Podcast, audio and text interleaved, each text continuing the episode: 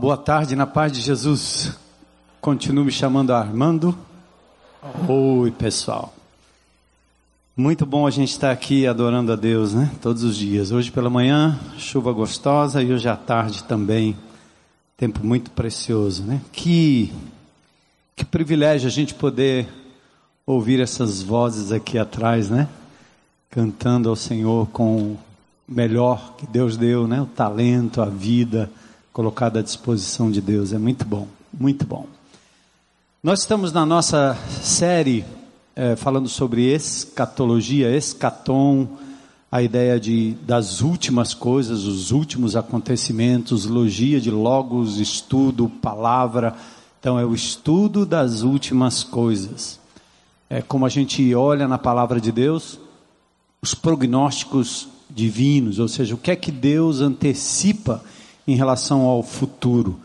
E a gente aprendeu na semana passada que a, a Deus, através dos tempos de Gênesis Apocalipse, ele vai é, dando pinceladas é, sobre o futuro e apontando para a vinda do Senhor Jesus Cristo.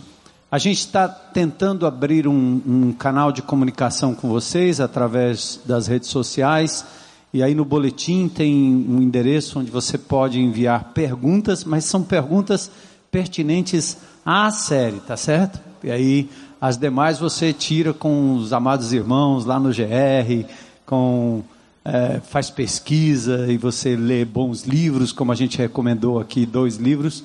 E tem outros tantos ali, você pode dar uma passada na livraria, conversar com a Rosvita, e a Rosvita vai uh, lhe orientar sobre qual o melhor livro para o tema, qualquer que seja o tema, porque ele, a Rosvita trabalha com isso já há muito tempo. Mas alguém envi, nos enviou algumas perguntas e eu quero só endereçar três delas aqui bem rapidinho, né? A primeira foi se Deus é rei e domina sobre tudo que existe, por que ele permite que o diabo seja o príncipe desse mundo, né? Então, é, se ele domina, por que, que ele permite que essa coisa aconteça aí, né? É, a, a, resposta não é simples, ela tem um teor que é, é teológico, é filosófico, ah, mas acima de tudo é, é, bíblico. Como é que a Bíblia enxerga a, a, a humanidade, o desenrolar da história? Isso é muito importante. Você que é crente em Cristo Jesus, discípulo de Jesus, é muito importante você saber que seus professores, seus amigos, eles têm uma, uma visão de mundo que parte às vezes de um secularismo, onde a questão espiritual, transcendental é deixada de lado. Uh, o que importa é o que acontece aqui e agora. Outros têm uma visão mais materialista, né? outros têm uma visão mais humanista, ou seja, o homem é o centro do universo. É, é, e isso, com isso, obviamente, o ser humano se torna o, o, o alvo em si mesmo, a fonte de todas as coisas, é, talvez ignorando aí a existência de um Deus criador e etc. Então há várias formas de se olhar a vida. Quando você ouve alguém opinando, dando uma aula, falando alguma coisa sobre a filosofia de vida e etc., ele tem um, um, uma forma de ver, certo? Ele tem um, um ponto de vista e a cabeça dele está impregnada de uma filosofia de vida. Certo ou errada, é uma filosofia de vida. Quem é crente em Cristo Jesus tem uma visão teocêntrica. Deus é o centro, o Criador é o centro, nós somos criaturas. Então a nossa visão é teísta, é uma visão teológica, onde Deus, Teos, Deus, né, está no centro de todas as coisas. Então, toda vez que a gente fala sobre o homem, a vida, a gente volta para o Gênesis. O Gênesis é o início de tudo e de onde nós tiramos a, a nossa forma de ver a vida, certo? E lá em Gênesis tem a revelação muito clara. Claro que nós temos ali uma linguagem simbólica, mas é uma linguagem que, além de ser simbólica, tem aspectos bastante claros, práticos, geográficos, históricos e casa muito bem com tudo que acontece na raça humana. Muito. Então nós temos que nos apegar e conhecer a palavra de Deus nesse sentido. A gente já tem dito aqui que Deus decidiu criar o homem à sua imagem e semelhança. E ao criar o homem, ele cria também os anjos, seres espirituais. São seres que não têm forma corpórea, não têm corpo, mas são seres espirituais. Para quem não acredita nisso, né, até do ponto de vista mais prático, eu sempre digo isso, porque meu, meu pano de fundo, né, minha, minha vida uh, durante a adolescência, a infância, foi dentro de um lar católico espírita. E frequentei durante algum tempo alguns, algumas manifestações chamadas afrodescendentes, né? Então a Umbanda, a Quimbanda e o que você puder imaginar, eu já estive lá. E nesses redutos, eh, essas pessoas que até são inteligentes e se dizem eh, focadas numa, numa fé científica, eles lidam com incorporações espirituais, seres espirituais que incorporam humanos e até animais, como eu vi muitas vezes em algumas destas sessões que tinha da incorporação de é, é, espíritos que assumem o controle de animais. Então, quando a gente volta lá para o Gênesis, nós vamos entender de onde vem tudo isso. Aí o homem dá o nome que ele quer, espírito familiar, que é o irmão que morreu, a tia, a avó, o primo ancestral. Aí o camarada psicografa, ele faz uma série de coisas. A Bíblia só tem uma explicação sobre isso. A Bíblia fala que são anjos. E essa casta de anjos criados, seres espirituais, foram criados por Deus para administrar a terra e servir o seu povo e o homem e a mulher, ou seja, seres humanos criados assim. Dois textos, um é em é, Ezequiel capítulo 28 e Isaías 14, são dois textos que falam claramente sobre como esse anjo, essa, esse anjo líder, que existe uma hierarquia angelical, a Bíblia também descreve, a Mônica Bonfiglio, que é especialista em, em anjos, né? ela tem mais de 100 nomes de anjos.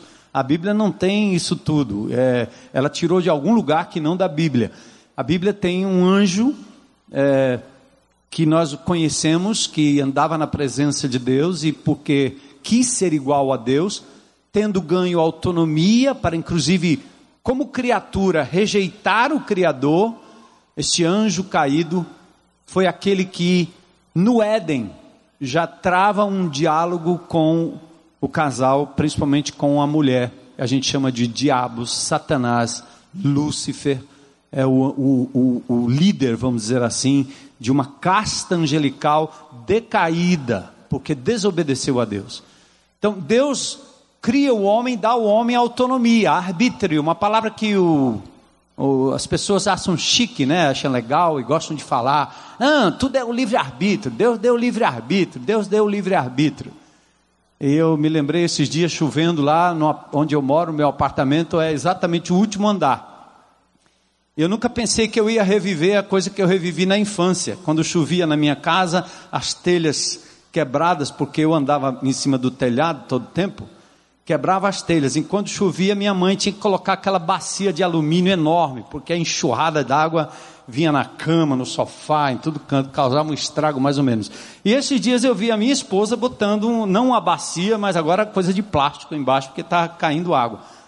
E eu subi lá no, né, subi no, no telhado para averiguar, e eu estava olhando ali para baixo e pensando assim, arbítrio, pula ou não pula? Mas estou dizendo isso não é porque eu quis me atirar, nada disso. Né? Até seria legal se tivesse um, um paraquedas, um negócio, eu acho que eu pularia. Mas Deus deu à raça humana o arbítrio, no início.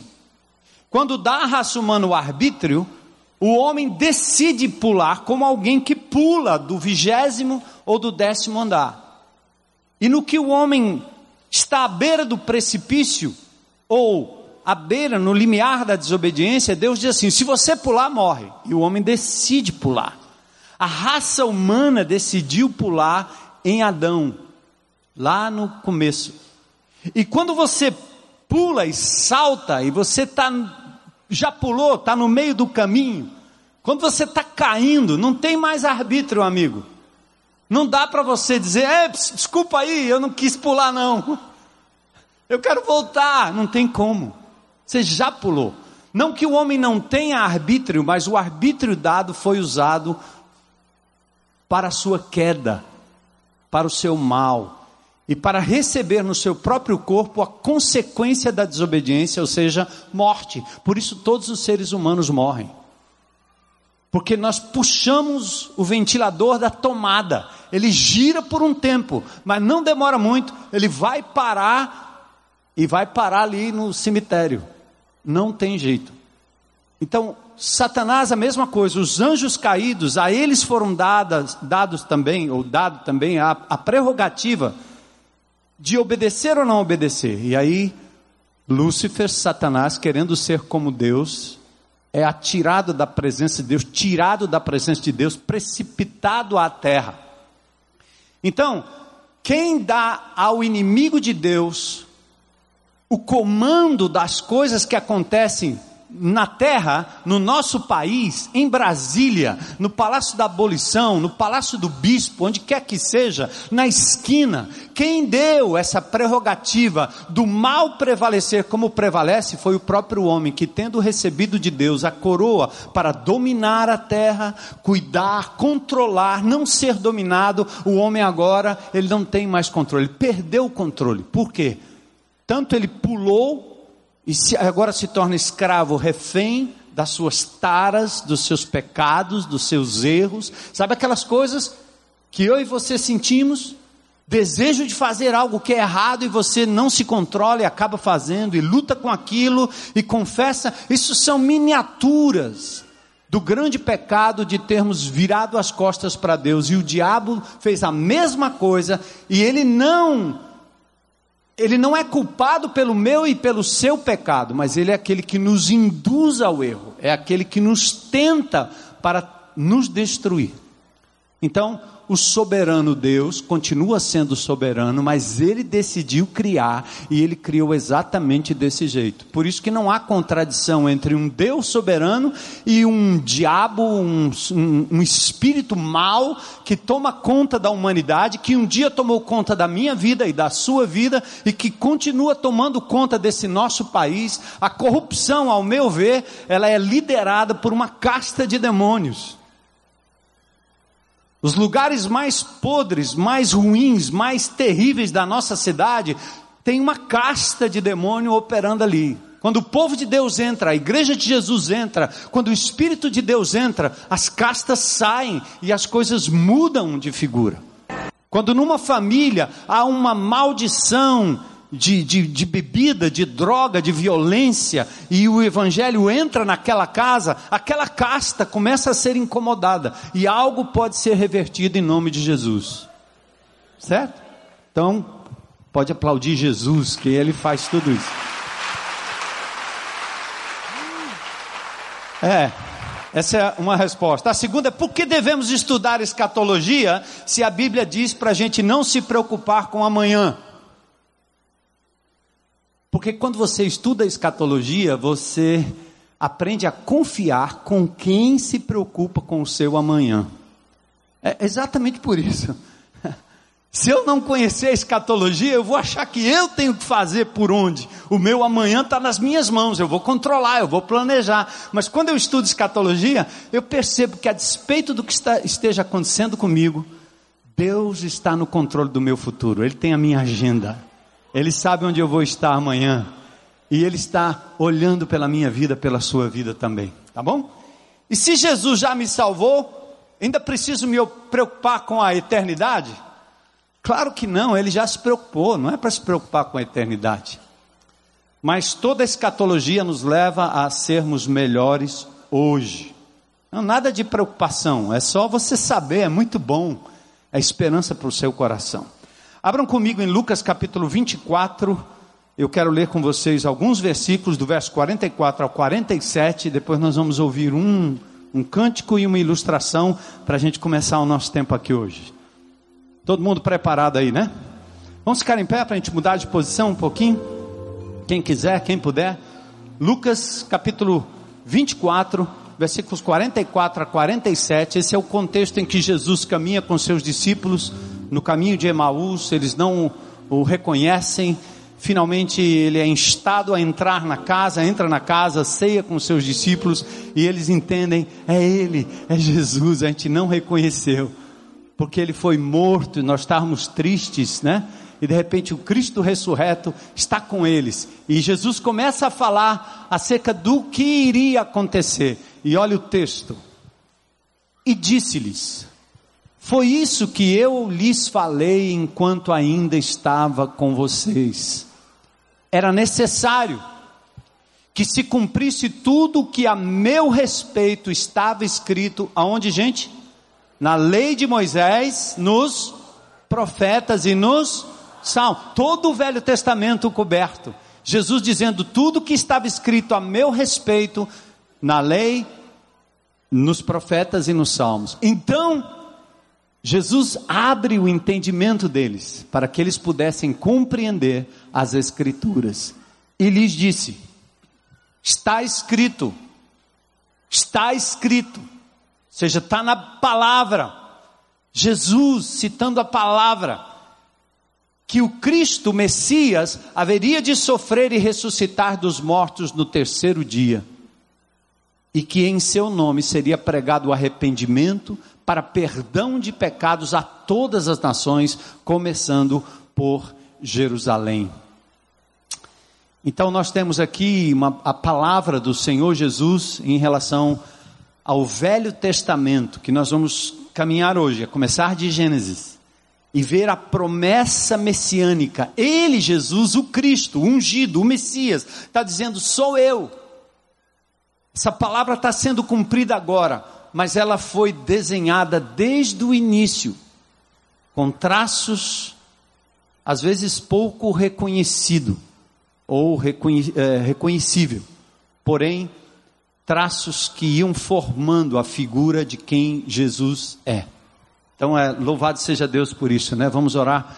Senhor, quero te adorar nessa noite e pedir que o teu Espírito abra o nosso entendimento para a compreensão da Escritura. Senhor, eu quero confessar diante de ti agora o meu prazer, assim, o meu espanto até, Senhor, de ver esse, esse, esse povo todo reunido aqui, interessado na tua palavra, apenas na tua palavra, na tua pessoa, no teu poder. Por isso eu peço em nome de Jesus, fala conosco. Aos que estão aqui, aos que estão na internet, aos que talvez ainda ouvirão essa mesma palavra em outras instâncias. Nós te agradecemos, te louvamos e te adoramos e abrimos o nosso coração e a nossa mente para o Senhor, para a tua palavra e a tua ministração. Em nome de Jesus oramos. Amém. Podem sentar. Aleluia. escatologia, né? Essa coisa das últimas coisas, dos últimos acontecimentos. Aliás, isso rola na cabeça da gente todo o tempo. O que, é que vai acontecer com minha vida, minha família, meu bairro, meu trabalho, meu estado, município, essa cidade, país, né? A gente está sempre pensando o que virá, o que, que acontecerá qual o próximo acontecimento? Dia 6 de agosto de 1945, duas cidades foram absurdamente destruídas por duas bombas atômicas lançadas pela Armada Americana, Hiroshima e Nagasaki. Duas bombas, uma chamada Little Boy, pequeno menino, e outra Fat Man, o homem gordo. Deram nomes às bombas que destruíram milhares de pessoas. 140 mil pessoas morreram ali em Hiroshima e Nagasaki. E ainda depois das bombas lançadas, mais de 80 mil pessoas foram afetadas pela radiação. Que apocalipse, que final, que loucura. Quem poderia antecipar? Me lembro de uma história de uma cidade que na minha infância eu passava sempre, eu, meus pais me levavam para a praia em Santos, nós passávamos por Cubatão. Foi exatamente em 1980 que várias crianças nasceram com má formação encefálica, exatamente porque havia ali uma nuvem tóxica chamada Vale da Morte. Várias pessoas. Que apocalipse! A fauna, os animais perecendo. Abril de 1986, uma, uma explosão nuclear em Chernobyl, na Ucrânia, provocou uma radiação 100 vezes maior do que Hiroshima e Nagasaki, matando 10 mil pessoas e adoecendo outras 40 mil. Que catástrofe, que apocalipse. 26 de dezembro de 2004, lá no Sudeste Asiático, um terremoto de 9,3 na escala Richter provocou um tsunami, uma loucura, causando a, causando a morte ali na Indonésia, Sumatra, de mais de 220 mil pessoas. Em diferentes épocas e em diferentes locais, seres humanos viveram o seu apocalipse. E às vezes a mini apocalipse na minha vida, na sua vida, na nossa vida. Destruição da família, abandono, desgosto, quebra, morte, desastre os mini apocalipses da nossa vida. Os seres humanos vivem assim, uma escatologia sem aviso. Simplesmente acontece, sem sinais, sem nenhuma esperança do depois. A escatologia humana, a escatologia vista do ponto de vista humana, sem Deus, é uma escatologia que deixa pouca esperança em relação ao futuro. Mas a escatologia divina, ela é diferente. Ela é um misto de conflito e de desastre, de julgamento divino do justo Deus que tem que punir a humanidade pelos seus desacertos. É um misto de verdade, de julgamento e catástrofe, mas também tem promessas, tem esperança, tem o prenúncio de renovação, tanto do indivíduo quanto da natureza. De Gênesis a Apocalipse, nesse livro, nós temos a revelação de que Deus não apenas restaura o indivíduo, seu coração, começando de dentro para fora, não é religiosidade oca, não é uma roupa que eu visto, não é uma carteirinha, uma identidade, um local que eu frequento, não é uma carteirinha de membro de uma denominação, não, não, não. A restauração que Deus faz no meio desse caos, dessa loucura que nós vivemos, começa de dentro para fora, é do espírito, é algo que você não resiste, é algo poderoso e divino que começa aqui agora e vai, num certo sentido, é, é, preenchendo os espaços e criando uma renovação ao redor, dentro da casa, dentro da família, no trabalho, no bairro, e assim nós estamos vendo a restauração de todas as coisas acontecendo. E por fim, Deus ainda revela na Sua palavra que a natureza será afetada pela restauração dos filhos de Deus. Muito lindo isso. Isaías capítulo 66, verso 22 lá 750 anos antes de Cristo, nós temos a seguinte promessa: assim como os, no, os, novos céus e a nova terra que vou criar serão duradouros diante de mim, declara o Senhor, assim serão duradouros os descendentes de vocês e o seu nome. Ou seja, olha a promessa divina.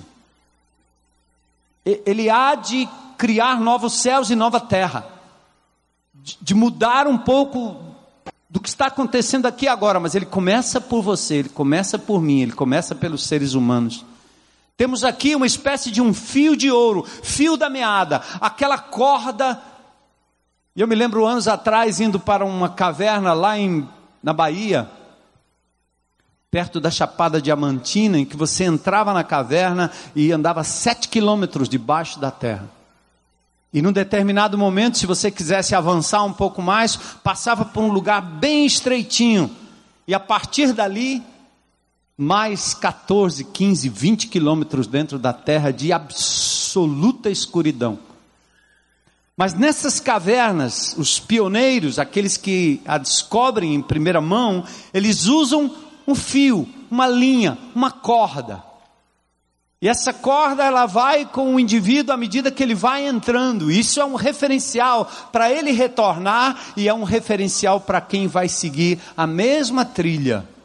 Quando você abre a Bíblia, de Gênesis a Apocalipse, existe exatamente essa corda que nos leva para um lugar seguro, que diz que nós estamos no caminho certo, não estaremos perdidos, não vamos entrar em atalhos, nós podemos sempre voltar para Gênesis e compreender que tudo começa com Deus, tudo caminha com Ele e tudo terminará com Ele também. Muito lindo isso. Neste sentido, a promessa messiânica, ou seja, a promessa de um Messias, daquele que viria a cada momento na história, vai sendo revelado como os traços daquele artista Viram na música? Quem poderia adivinhar? Você poderia até imaginar, deve ser a imagem de Jesus, mas era difícil você pensar como é que ele estava construindo a imagem de Jesus. É dessa forma, ou foi dessa forma com Adão, com Eva, com Noé, com Abraão, com Jacó e com Moisés e com Davi. Eles foram obtendo informações, às vezes com conexões bem claras, às vezes não, até que viesse a revelação plena e completa, Jesus, há dois mil anos atrás, encarna todas as profecias do Velho Testamento e, além disso, ainda revela aquilo que está por vir. Assim é a perspectiva de cada um, como aquelas duas montanhas que eu falei na semana passada. E ao ler o Velho Testamento, você tem que se voltar e se reportar àquela época e aquele tempo e aquele momento. As guerras, as lutas, as mortes, os sacrifícios, tudo aquilo não passava de traços que o Senhor estava fazendo acerca da imagem que havia de vir. Você tem que entrar na história e parar com essa coisa de que, como se a história da humanidade começasse hoje com um, um tablet e, e, e, um smartphone. E essa coisa de não, é, ninguém é violento, não, negócio de morte, não, mandou matar todo mundo, ai que esquisito. Aí você lê a Bíblia e está tá querendo que Deus escreva uma Bíblia a partir da história de hoje. E mesmo assim, ainda hoje nós temos as mortes, os aniquilamentos, as comidas que destroem pessoas, ainda hoje. Então, ao voltar para o Velho Testamento, atentem. Tudo que Deus está dizendo é: ser humano, em Adão, vocês tiveram escolha, mas escolheram a desobediência, por isso a morte é o destino final. É só uma questão de tempo. A punição do ser humano quando ele erra, quando ele peca, é morte. E a morte é para todo mundo. Ninguém fica para a eternidade embalsamado e vivo aqui ou coisa parecida. Então, ao voltar para o Velho Testamento, lembre-se disso. O profeta, quando recebia a visão, a revelação, quando os personagens do Velho Testamento recebiam informação, eles tinham como aquela imagem da montanha, só uma visão parcial do que estava acontecendo naquela hora, naquele momento, como os traços indeléveis, desconexos daquele pintor, até que eles pudessem ter mais revelação, mais revelação, mais revelação e chegassem na pessoa do Senhor Jesus Cristo. Então, vamos montar o retrato em informação. A nossa escatologia a partir de Adão mas antes de eu começar com Adão hoje à noite, eu começo aqui, eu volto para cá já já. Antes de começar a nossa escatologia com Adão, eu preciso levar você para o final de tudo e de todas as coisas. Para já dar uma ideia de, de que Deus está fazendo a história com propósito e que eu e você, embora pequenos, ínfimos, às vezes até insignificantes em uma série de coisas em relação ao mundo, às pessoas, Deus estava pensando em mim, estava pensando em você. E quando você se vê desesperado porque o rei, o líder, o patrão, o dono, quando pessoas estão, num certo sentido, é, lhe, lhe escravizando, lhe desprezando, dominando sobre a sua vida, seu dinheiro, suas coisas, suas causas, e você se vê assim, ai, que, qual é o fim disso? Apocalipse capítulo 11, versículo 15 dá essa ideia bem clara. Vamos ler lá?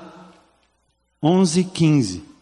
O sétimo anjo tocou a sua trombeta e houve altas vozes nos céus que diziam: O reino deste mundo, atentem aí, o reino deste mundo indica o seguinte: qualquer poder sobre a sua vida, sobre a minha vida, qualquer coisa que exerça qualquer tipo de domínio sobre nós, o reino deste mundo, do seu marido, do seu pai, do seu patrão, do seu síndico, de quem quer que seja que domine sobre a sua vida, ao prefeito, ao governador, ao presidente, ao político, a quem quer que seja, aos imperadores, o reino do mundo se tornou de nosso Senhor e do seu Cristo, o Messias, e ele reinará sobre tudo isso para sempre.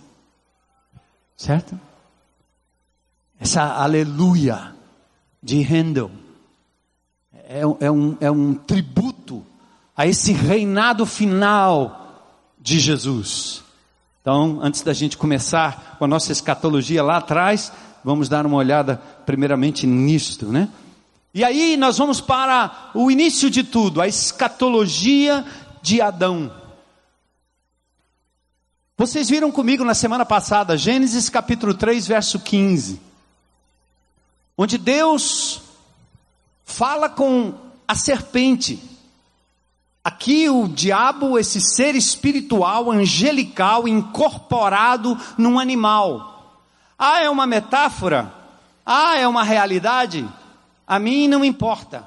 O que importa é que há uma verdade espiritual real averiguável, ou seja, você pode averiguar, pode comprovar que isso existe ainda hoje. Indivíduos são incorporados por seres espirituais violentíssimos, dialogam, falam. Já lidei com isso muito na minha caminhada pastoral, continuo lidando com essas coisas, não faço espetáculo aqui no púlpito, para que o diabo não ganhe a glória, aqui nós falamos de Jesus, e ele não tem nem lugar para se manifestar aqui nesse, nessa, nesse auditório. Não tem espaço. É, mas algumas pessoas olham assim, se aquela igreja lá, os demônios não se manifestam. Como é que pode? Esse pastor é muito fraco. Sou mesmo. Forte é o Senhor, porque aqui tem lugar para a manifestação do Espírito Santo de Deus. Só. Eles não podem nem passar dali. Glória a Deus. Vários tentaram, vários tentaram, mas eles não conseguem. Então, lá no início, em Gênesis, você abre aquele texto, parece um conto da carochinha, parece um negócio de ilusão. Ah, os intelectuais pós-modernos, né? Fazem chacota das escrituras. Aí depois esses mesmos intelectuais pós-modernos vão para uma sessão para se submeter ao ridículo de tomar chá, de tomar um alucinógeno, de ser incorporado, de falar com um ente que ele não sabe quem, nem quem ele é. Esse indivíduo intelectual que espezinha o evangelho, às vezes por culpa da gente mesmo, e menospreza a revelação bíblica, ele se submete a coisas piores. Sangue, rituais ridículos, que Deus nunca pediu. Eu prefiro crer no Gênesis, na palavra de Deus. Então lá, quando aquele ser incorpora uma serpente, e que a mulher é induzida a diminuir o mandamento divino, ele, ele torce as escrituras, Deus diz uma coisa, não é para comer, ele diz não é para comer, nem é para tocar, e ele começa a embrulhar a coisa ali, e a mulher cai, o homem cai, responsável como foi o responsabilizado por tudo aquilo, Deus então tem que deixar que a raça humana colha a consequência do seu próprio erro, ou seja, a morte, cemitério. Todos nós vamos para lá. Mas aí a promessa messiânica de redenção de todas as coisas, porque Deus não ia frustrar a sua criação. Aí ele promete em Gênesis 3,15, falando à serpente exatamente o que iria acontecer. Vai haver um conflito entre você, serpente, e a mulher, a genitora, aquela da qual viria toda a raça humana. Nenhuma civilização, nenhuma família pode ser procriada artificialmente com dois Adões ou duas Evas. É preciso Adão e Eva. E ela então gera filhos que geram filhos que geram filhos, é de lá que todos nós viemos. Pode inventar qualquer arranjo de gênero que você queira, mas você não muda a ordem da natureza de Deus. Pode ser politicamente correto, pode ser o que você achar, mas você não muda a ordem divina. Então a mulher é chamada e diz que agora vai haver um conflito entre a serpente e a mulher. Entre a descendência da serpente, metaforicamente falando, aqueles que se voltam contra Deus, ouviram as costas para Deus. Jesus dizia para aqueles judeus lá em João 8:44, vocês tende, vós tendes por pai o diabo, porque vocês vivem fazendo o que ele faz desde o princípio, mentiroso. E aí Deus diz: de, o diabo, a serpente, vai ferir o calcanhar do descendente, mas o descendente pisará a cabeça da serpente na história. Adão e Eva não devem ter entendido bem o que era aquilo. que, que história é essa? Só com o passar do tempo a revelação foi tomando forma. E eu li na semana passada Gálatas capítulo 3, verso 16, onde o apóstolo Paulo volta para a ideia do descendente agora em Abraão. Então nós entendemos. Outra coisa importante aqui: o inimigo de Deus trabalhou em toda a história para que o Messias não viesse, ou se viesse alguém parecido com o Messias, logo tombava, logo caía, logo era tentado. Tentou com Jesus. Tudo isso te darei se prostrado me adorares. Que loucura! Você dar a sua própria vida, morrer quando você não merece morrer, me adora e eu te dou tudo isso. O diálogo do inimigo de Deus lá no deserto com o Senhor Jesus. Gênesis 3,15 é o embrião da promessa messiânica. O descendente viria da mulher. E logo em seguida, Gênesis capítulo 6 Deus olha para a raça humana e diz: está demais, é muita corrupção, é muita bandalheira, é muita coisa errada, a raça humana está indo de mal a pior. E Deus diz: vou enxugar tudo. E ele então anuncia que exterminaria a raça humana por meio do dilúvio. Quando você pensa nisso, sua mente que tenta criar um Deus à sua imagem e semelhança diz: é injusto. Tem gente inocente. Não tem ninguém inocente na raça humana. A Bíblia diz: não há um justo nem sequer um. Por dois motivos. Ponto um: nós viemos de alguém que errou e pecou e por isso merecia a morte, e Deus só nos preservou por misericórdia.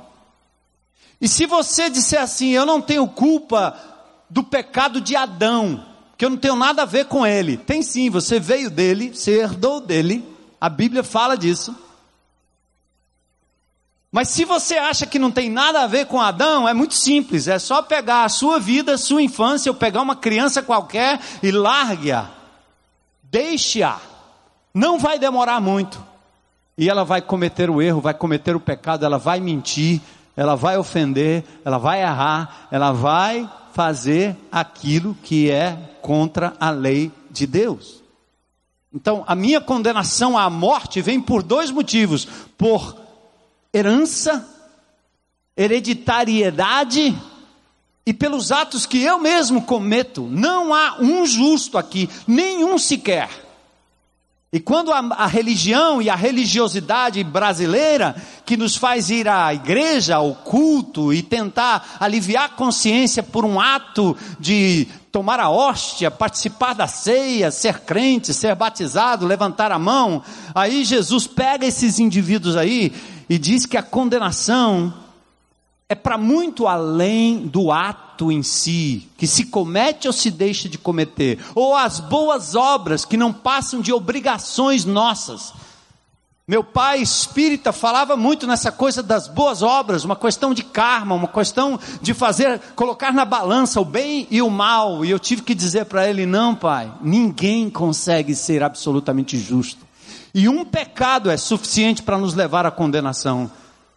O critério para a salvação não é uma questão de quem faz o bem mais do que o outro ou menos que o outro, e esse veio aleijado porque fez errado lá atrás e vai pagando pelos seus próprios pecados, e geração entra e geração sai, e o indivíduo vai passando pelo seu karma e pagando seus próprios pecados. Não! A Bíblia não diz isso.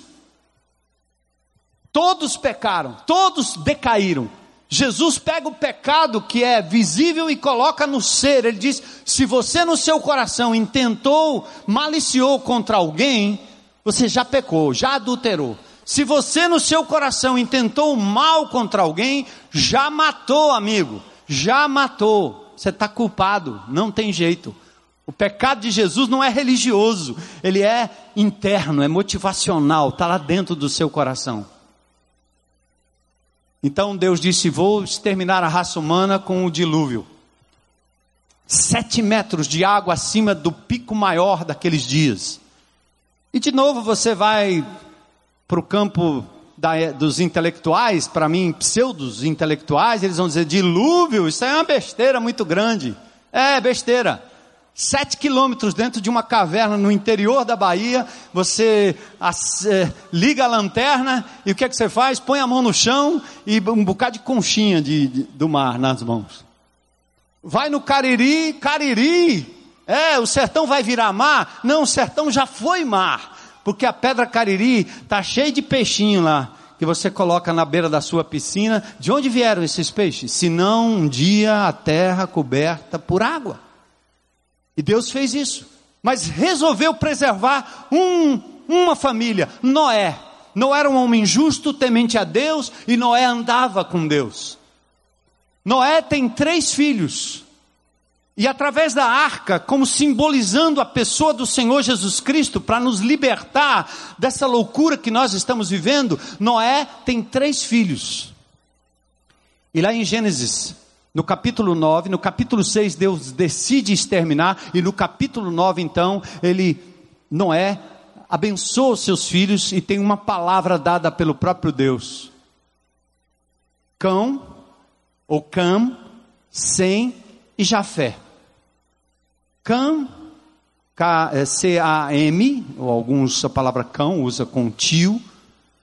Ele é o ascendente dos cananeus ele recebe uma maldição porque o seu pai nu, porque estava tinha bebido um pouco mais e o filho cão vê a nudez do seu pai, algo que era proibido, ele recebe uma maldição por conta daquilo.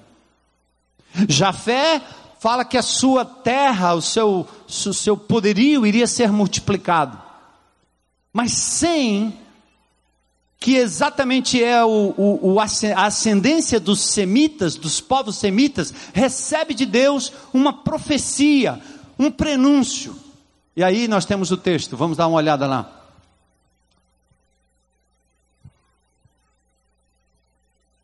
Ops. Disse Noé: Maldito seja Canaã, escravo de escravos será para os seus irmãos. Vamos em frente? Disse ainda: Bendito seja o Senhor, o Deus de Sem. Repete comigo, classe. Os Deus de Sem. Sem, Cão e Jafé. Lembra, três filhos de Noé.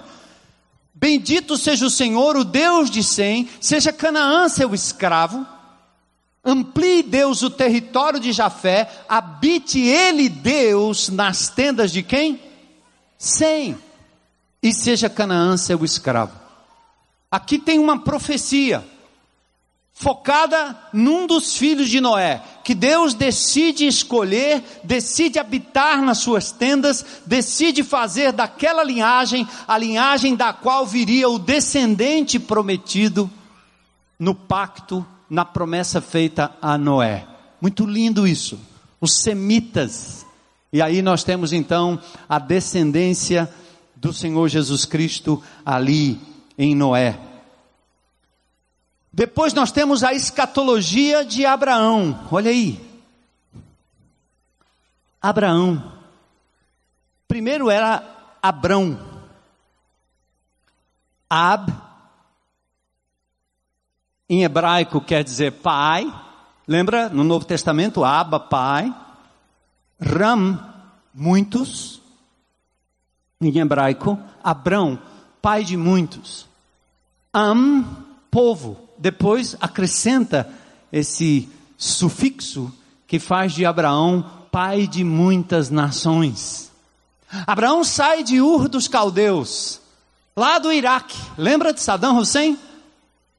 Nós temos Tigre e Eufrates, tudo isso descrito na Bíblia. E lá vai você para a universidade conversar com o professor que vai dizer: a Bíblia, isso aí é um livro de. É um livro da conto da carochinha descreve com precisão o local de onde saiu Abraão, de Ur dos Caldeus. Deus chama Abraão lá no, no Iraque e diz: Vem, Abraão, você vai para uma terra que eu lhe prometi.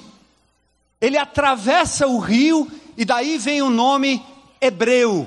A palavra hebreu vem de, um, de uma palavra hebraica, chama a palavra ibri, que quer dizer aquele que atravessou o rio. Então Abraão é chamado de Ur dos Caldeus com uma promessa. Ele vem com sua família, Sara, sua mulher, e eles atravessam o rio, e aí vem o nome hebreu, o Ivri, o que atravessou o rio. Deus faz a promessa a Abraão e diz: Abraão, eu vou dar a você um descendente.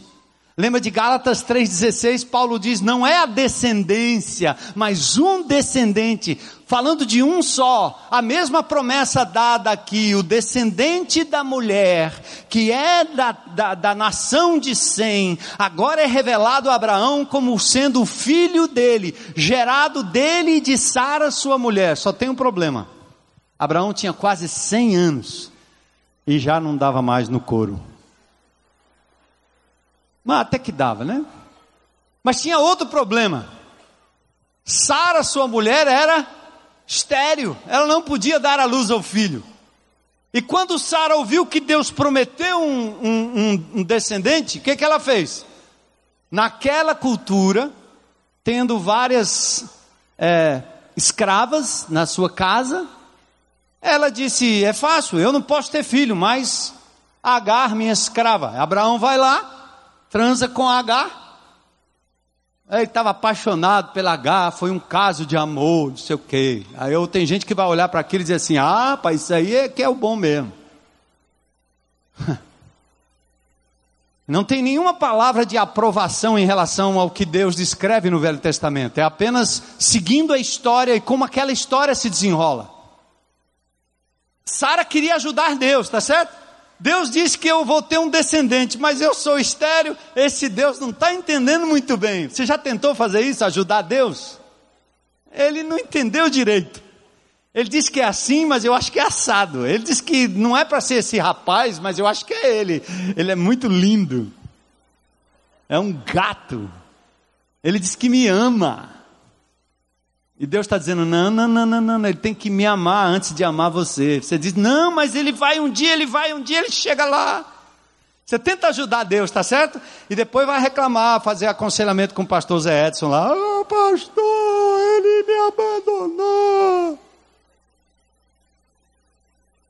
Se o, o, o crente fiel abandona também, imagine o, o que não é fiel, né? Cuidado aí, viu? Aí Sara ajuda Deus. E nasce de Agar quem? Ismael. Gente, aí quando o primogênito passou a ser Ismael, né? O filho que poderia ser o filho da promessa, o que acontece? Sara começa a brigar com Agar, expulsa Agar, lá vai a pobre da Agar para o deserto com o filho fugindo de casa, e Deus a encontra ali naquele poço, aquela mulher abandonada com um filho no colo, que foi expulsa de casa, e Deus fala com ela: diz, Eu vou fazer desse menino aqui uma grande nação. Aliás, foi o calo dos judeus, os árabes que vieram de Ismael. E aí Deus fala de novo: Abraão, não, não é assim. Sara vai ter um filho. Sara dá risada e faz aquela chacota com Deus, né? Mas no fim nasce quem? Isaac. Sara dá a luz. Abraão já tem quase 100 anos. Deu certo. E Sara tem um filho. Milagre de Deus. Quando Deus promete, não tente ajudar Deus. Ele é poderoso para fazer como ele prometeu, mesmo no impossível. Amém? Espera, tenha calma aí. E nasce Isaac, filho da promessa. E em seguida, o Deus Todo-Poderoso olha para Abraão, que agora tem um filho, que é o filho da promessa. Gente, para Abraão, Isaac poderia ser o Messias, poderia ser aquele descendente, era da tribo de, da, da, da, da família de Sem, estava tudo resolvido. Mas aí o que é que Deus faz? Eu quero que você me sacrifique o seu filho. Lá vem você de novo. Esse Deus aí, eu não. Eu gosto do Deus do Novo Testamento, que ele é paz e amor. Aí quando o bandido entra na tua casa, né, e faz uma besteira, e faz uma besteira com a sua, sua família, você não tem nada de paz e amor. Quando o cara faz uma coisa errada contra você, que mexe na sua pele, nada de paz e amor. O que você mais quer é... Uhum. O que é que mais falta nesse país? Qual é o problema desse? Impunidade, não é não? Aí você não se aguenta com o Deus que é soberano. E ele disse Abraão, eu quero teu filho. Abraão pira, né? Porque é o filho da promessa, é dado como um milagre, e lá vai Abraão agora, pega o menino, pega o jumento, pega a lenha, vai ao Monte Moriá, e lá vai Abraão andando, e o menino pergunta: Ei pai, cadê o, cadê o animalzinho aí para ser sacrificado? E Abraão diz: Deus proverá o cordeiro. E Abraão vai eu não sei o que, que ele pensou, imagina essa história. Respondeu Abraão: Deus mesmo há de prover o cordeiro para o holocausto, meu filho. E os dois continuaram a caminhar juntos. Quando chegou no momento em que Abraão foi obediente ao Senhor a ponto de sacrificar o seu próprio filho, ele levanta o cutelo. Pensa aí, mamãe. Onde é que estava Sara essa hora? Em algum lugar com os olhos. Sara não foi, com certeza não ia aguentar isso. Lá vai o Abraão, quando ele levanta aqui, o animal aparece, o cordeiro é providenciado. E Abraão imola o cordeiro e o filho é livrado. Isaac passa a ser então da linhagem da promessa divina. Deus estava testando Abraão. Como ele faz comigo, como ele faz com você, as coisas que você mais preza às vezes, o Senhor está dizendo: Quero saber se você me ama mais do que isso ou não. Está pronto para me dar? E só na hora que você está disposto a sacrificar o filho, o casamento, o marido, o trabalho, o dinheiro, o emprego, o futuro, a escola, o título, é que Deus diz: agora eu posso lhe entregar de volta. Você está entendendo que isso é meu? Lição preciosa, né? A escatologia de Abraão então olha para Isaac como sendo o descendente, coisa linda, maravilhoso. E aí, Abraão tem esse seu filho. Ah, só para lembrar, lembra o que, que Abraão diz? Deus proverá o que? O? Em classe, Deus proverá o cordeiro, beleza. Aí quando eu era menino, que eu ia lá jogar bola pro, pro, pro, pro time dos padres, eu ia na missa e ficar lá assistindo a missa, e tinha um negócio que os caras repetiam toda hora. E eu não entendia aquilo. João Batista olha para Jesus e diz o quê? Eis o cordeiro. Bora aí, pessoal. Só porque vocês viraram crentes não sabem mais? A missa? Eis o cordeiro de Deus que tira o pecado do mundo. Vamos repetir? Eis o Cordeiro de Deus que tira o pecado do mundo. Nós podíamos repetir isso duzentas vezes se a gente entendesse isso. Quando eu comecei a ler a Bíblia e vi essas conexões, eu me disse: Meu Deus, por que, que ninguém me explicou isso lá atrás? Eu teria entregue a minha vida a Jesus há muito mais tempo. Então o cordeiro provido aqui, no lugar de Isaac, simbolizava Jesus que um dia viria para ser o cordeiro único, perfeito, que morreria no nosso lugar, como se Isaac fosse o nosso representante. Amém? Aí, a escatologia de Jacó. Jacó, sim, a escatologia de Jacó. Jacó é filho de Isaac e Rebeca, irmão gêmeo de Isaú, neto de Abraão. Ele teve doze filhos.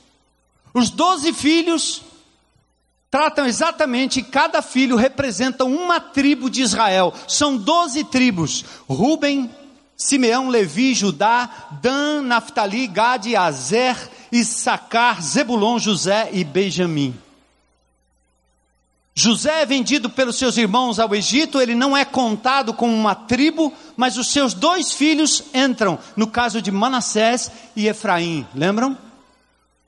E Levi também não é contado, por isso continua o número 12, porque Levi era da tribo dos levitas que cuidava do tabernáculo e eles não tinham terra como herança na terra prometida, porque diz, uh, disse dos levitas que a, a herança deles é o próprio Senhor. Lindo. Aí Jacó, na sua velhice, visita o Egito, sua última visita, abençoa os netos Manassés e Efraim, e por fim ele profetiza sobre os seus filhos. Em Gênesis 49, versículos 8 a 11. Olha comigo.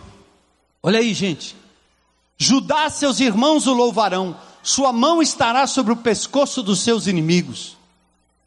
Por que Judá?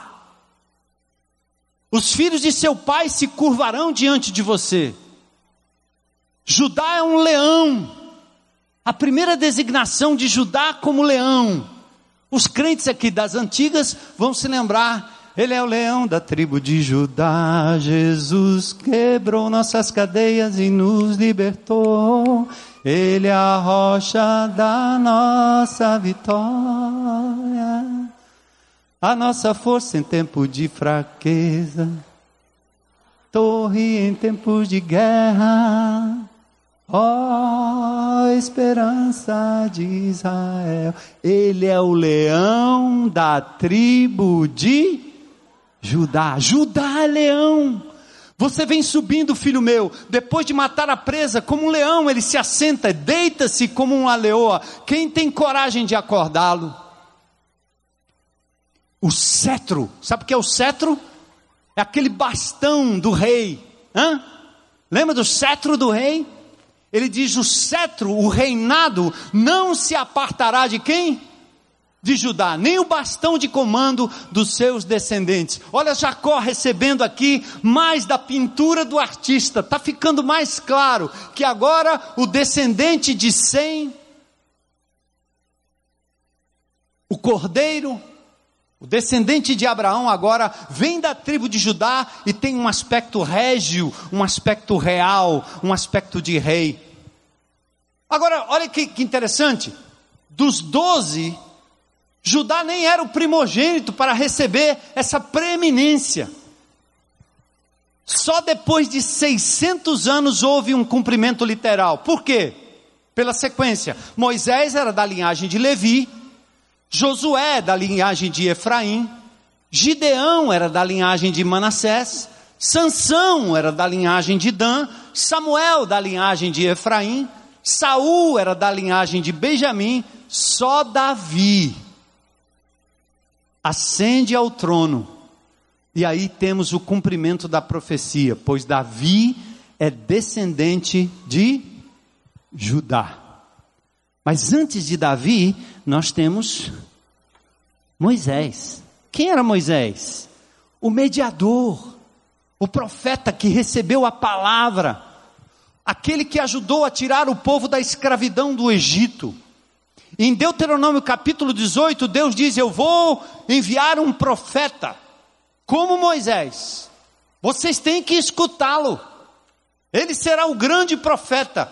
Então, Jesus, em Hebreus, em todo o desenvolvimento do livro de Hebreus, mostra Jesus Cristo como sendo maior que Moisés. E naquela época, gente, o mediador Moisés aponta para o mediador único que é Jesus. Só há um mediador entre Deus e os homens, Jesus Cristo, homem, 1 Timóteo 2,5. Moisés é o legislador, ele deu a lei, ele deu a Torá, ele deu a lei hebraica, a lei judaica, tá certo? Os mandamentos, os dez mandamentos, mas quando Jesus veio, ele se tornou o verdadeiro, último e único legislador, maior que Moisés. Ele dizia assim às multidões: Ouviste o que foi dito? Não matarás. E ele, com autoridade, dizia: Eu, porém, vos digo. Moisés dizia o que Deus disse a ele no Sinai. Jesus era o próprio Emanuel, Deus conosco, legislando e dando a palavra nas bem-aventuranças. E aí, nós temos na pessoa do Senhor Jesus Cristo o cumprimento. Olha para João, capítulo 6, verso 14. Coloca lá para a gente dar uma olhada nesse texto. Olha que coisa linda. Vamos ler juntos, gente, vamos? Para ver se vocês estão aí acordados. Depois de ver o sinal miraculoso que Jesus tinha o que? Realizado, o povo começou a dizer, vamos falar juntos, sem dúvida, este é o profeta que devia vir ao mundo. Que coisa! Ninguém jamais falou como Jesus, ninguém, com autoridade, com a vida, com poder. Então ele é o grande profeta. E a gente vai agora para a escatologia de Davi. Estamos chegando. Ah, Davi, o rei Davi, descendente da tribo de Judá. Davi agora entra em cena e ele acrescenta mais na pintura de Jesus. Além de profeta, além de sacerdote, agora Jesus é preconizado como rei. Em 2 Samuel, no capítulo 7, versos 12 em diante, quando a sua vida chegar ao fim, você descansar com seus antepassados, escolherei um dos seus filhos para sucedê-lo, o fruto do seu próprio corpo, e eu estabelecerei o reino dele. Será ele quem construirá um templo em honra ao meu nome. Eu firmarei o trono dele para sempre, e eu serei seu pai, e ele será o meu filho. Lá no final diz: Sua dinastia e seu reino permanecerão para sempre diante de mim, o seu trono será estabelecido para sempre. Gente, Davi era para ser o ungido Messias, o descendente, o redentor, mas Davi pecou. Ele não vai à guerra, fica ocioso, vê Batseba, resolve como rei trazê-la para ter relacionamento com aquela mulher, descobre que ela é uma mulher casada, seu marido está na guerra onde Davi deveria estar, e com o coração mau, embora fosse um homem, diz a Bíblia, segundo o coração de Deus, mas falível como eu sou, falível como você é, Davi não podia ser o descendente, porque ele manda matar Urias, o marido de Batseba. Ele gera um filho que morre, depois gera um filho e um desses aí é aquele que viria para construir o templo em Jerusalém, substituindo o tabernáculo móvel por um templo. O nome dele é Salomão. Ele é o descendente. Ele vai construir o templo, mas a profecia, está lembrado dos dois montinhos? A profecia era para aquele momento, mas ia muito além, porque o que se diz de Salomão não poderia ser cumprido em Salomão, porque ele diz: Ele será o meu filho e eu serei o seu pai, e o seu trono será eterno. Com toda a sabedoria de Salomão, seu trono, seu templo não foi eterno. Salomão construiu um templo terreno, físico, como algumas igrejas, alguns irmãos, algumas pessoas gostam de fazer, voltar para o Velho Testamento e tome arca, e tome querubim, e fica usando essas linguagens que não tem absolutamente nada a ver com a nova era, com aquilo que Jesus trouxe com o Novo Testamento. Jesus é o verdadeiro descendente que construiu um templo que não é feito por mãos humanas, porque ele diz: vocês, você, igreja, é templo do Espírito Santo de Deus, não é mais um prédio, por isso a gente está aqui numa tenda, não tem coisa melhor. Daqui uns tempos nós vamos ter que substituir essa lona, mas é uma tenda isso aqui não é uma igreja, porque igreja somos nós. Igreja se reúne no Curió, na Aldeota, lá em Maranguape, Maracanaú. Igreja se reúne quando a gente senta ao redor da palavra de Deus e o Espírito de Deus desce ali, trabalha ali na vida da gente. Ali no GR a gente celebra a ceia do Senhor. Ali a igreja se manifesta. Ali é o templo do Espírito. Nunca chamem uma igreja de templo. Eu, como bom batista do pé roxo, quando eu me converti, eu tinha essas linguagens. Eu aprendi assim: vamos entrar no santuário. Hã? Entrar no santuário, sabe o que, que significa entrar no santuário? Entrar no santuário é pegar uma faca, abrir um buraco e entrar aqui dentro. Esse é o santuário. Ei, santuário! Vamos entrar no santuário. Aí o povo diz, Vamos nos apresentar diante do altar. Altar! É alto, mas não é altar. Nada a ver. Pastor, por favor, ore por mim. Você está olhando para mim como um sacerdote? Vocês são sacerdotes do Deus Altíssimo. Ora por mim, meu irmão. A gente ora um pelo outro mas não tem ninguém com a roupa diferente, com a capa diferente, com uma, uma chapéu diferente, embora meu nome seja bispo. Eu não sou mais sacerdote do que você, sabe por quê? O Senhor nos fez um reino de sacerdotes. Jesus Cristo veio a esse mundo quando os discípulos disseram: Olha aí o templo, que lindo! Jesus olha assim, não vai ficar pedra sobre pedra, vai cair, vai arrebentar tudo, vai quebrar tudo. Por quê? Ele veio inaugurar um novo templo. A sua igreja móvel. Uh! Glória a Deus.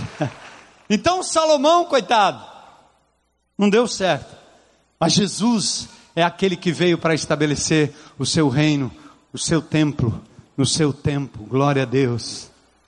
E aí, nós temos a escatologia dos profetas, tá certo? É rapidinho, eu estou encerrando aqui. Segura aí. Fantástico, espera. Os profetas começam a fazer como o artista. Lembra do artista? Já no finalzinho, os traços mais, né, mais detalhados, ele vira e agora você vê e ele começa a dizer nos profetas: Isaías, principalmente, ele é da linhagem de Jessé. Ele nasce da, nasce da virgem. E aí entra Maria, agraciada por Deus, porque foi através dela que veio o Messias. Ela nascerá da virgem, ele tem um nome. O menino nos nasceu, um filho se nos deu, o principado está sobre os seus ombros. Lembra o cetro não apartará de Judá? E o seu nome será o quê? Maravilhoso conselheiro, Pai da eternidade, príncipe da paz. A virgem conceberá e dará à luz um filho, e o seu nome será Emanuel, que traduzido quer dizer Deus conosco.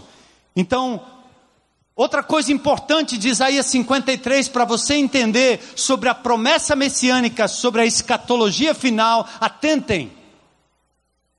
Os judeus esperavam um rei, porque no Velho Testamento Deus estava lidando com um povo, uma terra, inimigos. Eles tinham que conquistar, ou mata ou morre. Está vendo o que está acontecendo na Síria?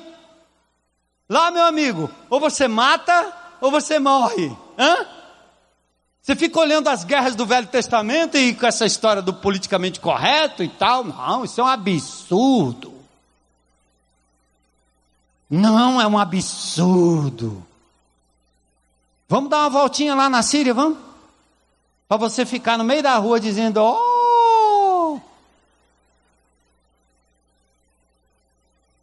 Paz e amor, Estado Islâmico. Eles vão te pegar, vão te botar uma roupa laranja e vão pedir para uma criança desse tamanho meter uma faca no teu pescoço. Ou você mata ou você morre. No Velho Testamento, Deus tinha que dizer para o povo dele: para que aquele povo subsistisse, ele tinha que lutar, tinha que se defender, tinha que conquistar. Leia o Velho Testamento nessa perspectiva e deixa dessa elocubração do politicamente correto que não consegue entender a história. É como se você achasse um absurdo que alguns dias atrás o vovô, a vovó, minha mãe matassem uma galinha torcendo o pescoço dela. Oh, que absurdo! Uma galinha tem que ser morta pelos computadores da Friboi. E minha mãe pegava a pop da galinha, jogava na panela quente, tirava as penas fora, depois de ter torcido. Que crueldade! Crueldade o quê? Aconteceu outro dia, deixa de besteira. E talvez era muito mais saudável do que o que nós estamos comendo hoje com toda essa tecnologia. Então volta lá no Velho Testamento e leia o Velho Testamento como se você estivesse vivendo ali. E entenda que Deus lidou com um povo físico, que tinha lugar físico, que tinha que plantar, que tinha que colher, que tinha que guardar o sábado, que não podia plantar no sábado, só na sexta, para colher no domingo, ou coisa parecida. Então nós não podemos pegar essas categorias do Velho Testamento e querer aplicar para a vida da igreja hoje. Não tem mais templo, não tem mais tabernáculo, não tem mais, mais arca de coisa nenhuma. E aí, atentem. No Velho Testamento, o Messias, o Messias na cabeça dos judeus era para ser um rei. Não disse que era rei? Então é agora. Rei, rei, rei, rei, rei, rei. Aí Jesus vem e diz assim: não, não, não. Importa que eu morra. Porque se um inocente não morresse em prol dos pecadores, não haveria salvação, e ele não ganharia o direito de derrotar o diabo e tirar da cabeça do diabo a coroa que o homem deu. Adão colocou a coroa na cabeça do diabo.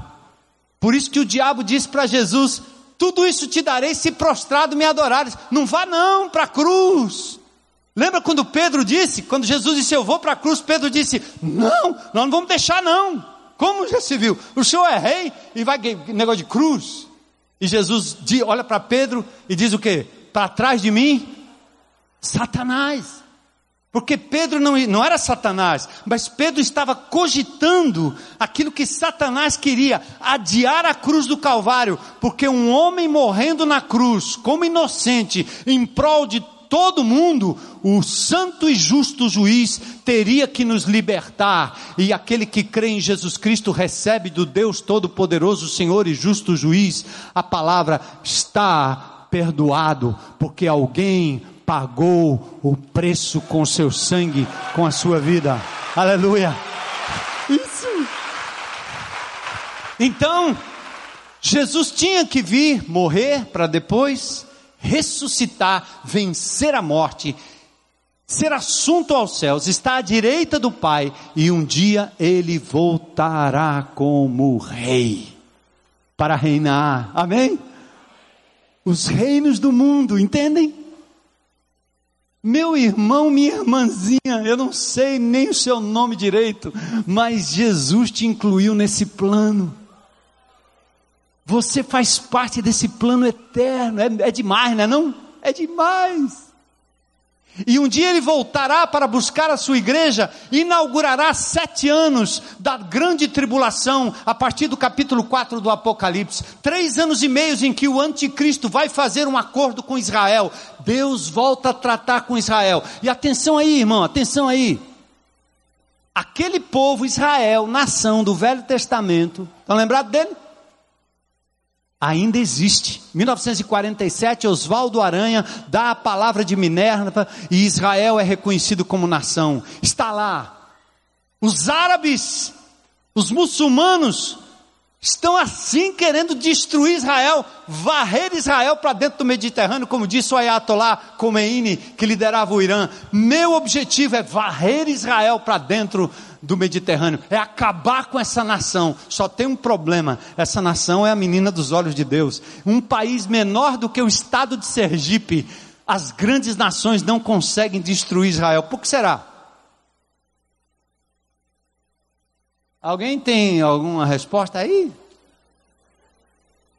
Não é por causa do Trump, o Donald Trump, nem Obama, nem o Putin, nem a nenhuma dessa, Merkel, Angela Merkel, nenhum desses aí. É porque aquele povo é o relógio escatológico de Deus. Ele vai preservar aquele povo e não tem para ninguém. A melhor força aérea do mundo, os melhores equipamentos bélicos do mundo estão em Israel. Deus mantém aquela nação ali dizendo: são meus, não mexam. Porque quando Jesus voltar para buscar a sua igreja, ele vai inaugurar um templo de de lidar com Israel de novo, o templo, o terceiro templo será reconstruído. E aí, no meio da tribulação dos sete anos, o anticristo quebra o pacto com Israel, estabelece um tipo de abominação dentro do templo, talvez até oferecendo um porco como sacrifício ao lugar de um cordeiro. E nos três últimos anos, nós temos o derramar daquelas loucuras do Apocalipse, as sete taças, as trombetas e assim por diante. Os selos são abertos, as taças são tocadas e, e aí as trombetas são tocadas e as taças são derramadas e nós temos a chamada grande tribulação. Enquanto isso, a igreja está com o bema, o tribunal de Cristo, que vai cuidar das obras dos crentes, não para condenação, mas para que sejam checadas aquilo que nós temos feito diante do nosso Senhor. Haverá bodas do Cordeiro, a igreja com o seu Senhor, ali na eternidade. Jesus volta, Zacarias 14, 4, ele pisa no Monte das Oliveiras, inaugura o milênio, e ali nós temos o início de um tempo em que Satanás será preso por mil anos. Ao final, as nações se rebelam contra Deus. Vem o grande juízo do trono branco, e aí a inauguração de novos céus e da nova terra. Aleluia. Cadê o nosso, nosso levita? Ei, atenta aí, ó. Sabe por que, que o Pai Nosso é lindo? Porque o Pai Nosso diz assim, ó. Pai Nosso que estás santificado, separado, temido, honrado seja o teu. Venha a nós o teu. Sabe o que, é que significa? Assim como o Senhor Jesus Cristo reinará lá na eternidade, Ele tem que começar a reinar na minha vida e na sua vida. Não eu, mas Ele. Não a minha vontade, mas a vontade dEle. E quando eu me submeto à vontade dele, meus vícios, minhas loucuras são dominadas pelo Espírito Santo de Deus. Satanás deixou de ter lugar na minha vida, ele não entra mais, ele não domina mais, como aquelas perguntas que vem assim: o crente pode ser possesso? Não, meu amigo, porque quando o Espírito de Deus entra numa casa, ninguém mais tira crente de Araque, crente nominal, crente de igreja, esse aí vai e vem, vai e vem, ninguém sabe quem é quem, tomara que se converta antes da morte.